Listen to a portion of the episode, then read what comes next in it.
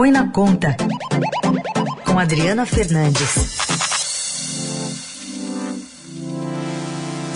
Oi, Adri, bom dia. Bom dia, Carol. Bom dia, Heisen. Bom dia. Bom, havia muita expectativa de uma agenda ontem do, do presidente, do ministro Paulo Guedes em relação ao Bolsa Família, depois do presidente ter atropelado o samba e dito que o valor seria em torno de 300 reais, o que pegou a equipe econômica de surpresa. Mas aí o, o, o ministro acabou falando muito mais sobre hábitos da classe média mesa, né?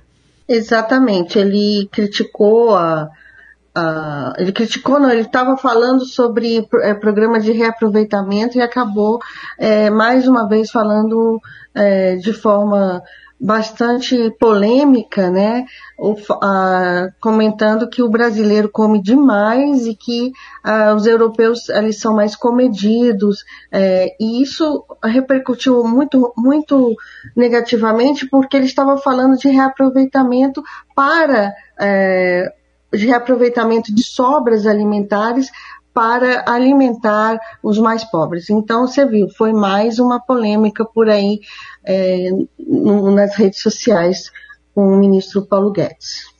Bom, o que, que se avançou, eh, ou se é que se avançou alguma coisa nessa questão do, do valor uh, do, do novo Bolsa Família, Adri? Heisen, todo, todo o trabalho que a equipe dos Ministérios da Cidadania e do Ministério da Economia estavam, estavam fazendo era para um auxílio, para um benefício médio de 250 reais, com custo mais ou menos em torno de 54 bilhões em 2022. O 2022. O problema é que o presidente, na sua numa dessas entrevistas que ele faz, que ele fez ao longo da semana, ele falou que estava acertado que o, que o benefício ia subir para 300 reais. Isso muda toda a estrutura e também é preciso achar mais recursos se você quiser dar o auxílio com a mesma quantidade de beneficiários, que no caso o planejamento era incluir mais um milhão, vírgula quase dois milhões de famílias ao longo do ano que vem.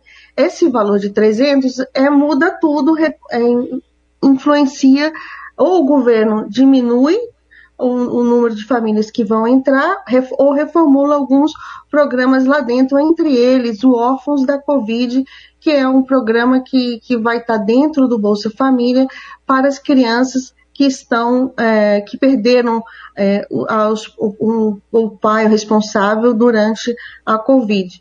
Então, é, o, o governo, os técnicos naquele bem estilo é, ele manda, eu faço, começaram a ter, que, a ter que apresentar soluções para esse programa. Só que ontem o filho do presidente falou em 270 reais. Estamos aí nesse, nesse embate. O, o problema é que a gente tem que ter esse programa desenhado rapidamente para não acontecer o que aconteceu no ano passado, em que começaram -se a discutir aí ah, o Congresso e todo mundo ah, queria, é, ah, foi incluindo mais coisas, não tinha espaço fiscal e acabou não tendo nada, Raíssa. Pois é, e aí a gente não tem nenhuma, nenhum avanço, né? Como é que vai ficar isso e de onde vai sair esse dinheiro, que é mais importante, né, Dri? Exatamente. O, o, o, espaço é pequeno, tem uma briga já, ele, já de demandas eleitorais. Além do Bolsa Família, robusto, encorpado que o presidente quer, ele também encomendou à equipe econômica o reajuste do salário dos servidores públicos, né? Os servidores públicos, eles estão com o salário congelado por uma lei de 2000 e do, do, ano passado, congelado até dezembro deste ano, e muitos estavam sem reajuste desde 2016. Portanto, tem uma pressão muito grande pelo reajuste. O presidente tem é, apoio político em grupos do funcionalismo público, principalmente nas forças de segurança, e ele não quer entrar em 2022, em ano de eleição, sem dar o reajuste. Então, são muitas demandas por conta da eleição. O pacote, entre aspas, eleitoral já está aí disputando espaço no orçamento, que é um espaço bastante reduzido, se quiser se o presidente quiser seguir as regras fiscais que estão em vigor. E, e pelo jeito, então, tem gabinete paralelo no, no para o Bolsa Família também. Tem muita gente dando palpite.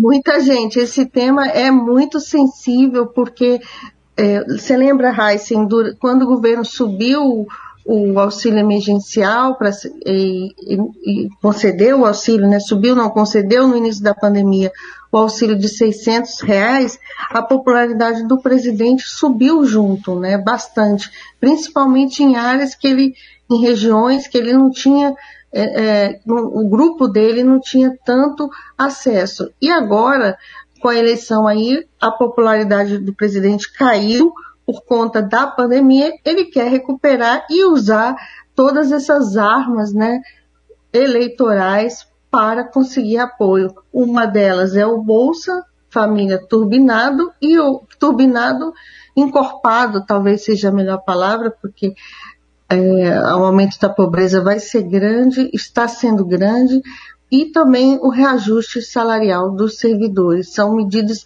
como, que se juntam ao a, a, a isenção, aumentar a faixa de isenção do, do imposto de renda da pessoa física.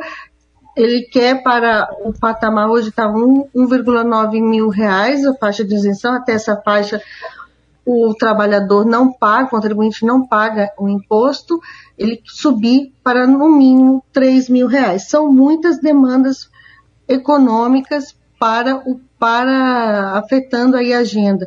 Outra demanda aí do lado empresarial é o refis, que, que entrou na pauta dessa semana, mas acabou é, não, não sendo votado por conta da votação da, da MP do setor elétrico, que, como todo mundo viu, foi dominada aí pelas negociações políticas de bastidores, repleto de jabutis, como são chamadas as emendas estranhas à proposta original, foi um pé de jabuti, jabuti, jabuti foi um jabutizal, né, que o texto acabou aumentando, segundo cálculos da reportagem do Estadão, o custo de energia para os consumidores em 84 bilhões de reais, onerando a conta de luz das famílias e empresas por décadas.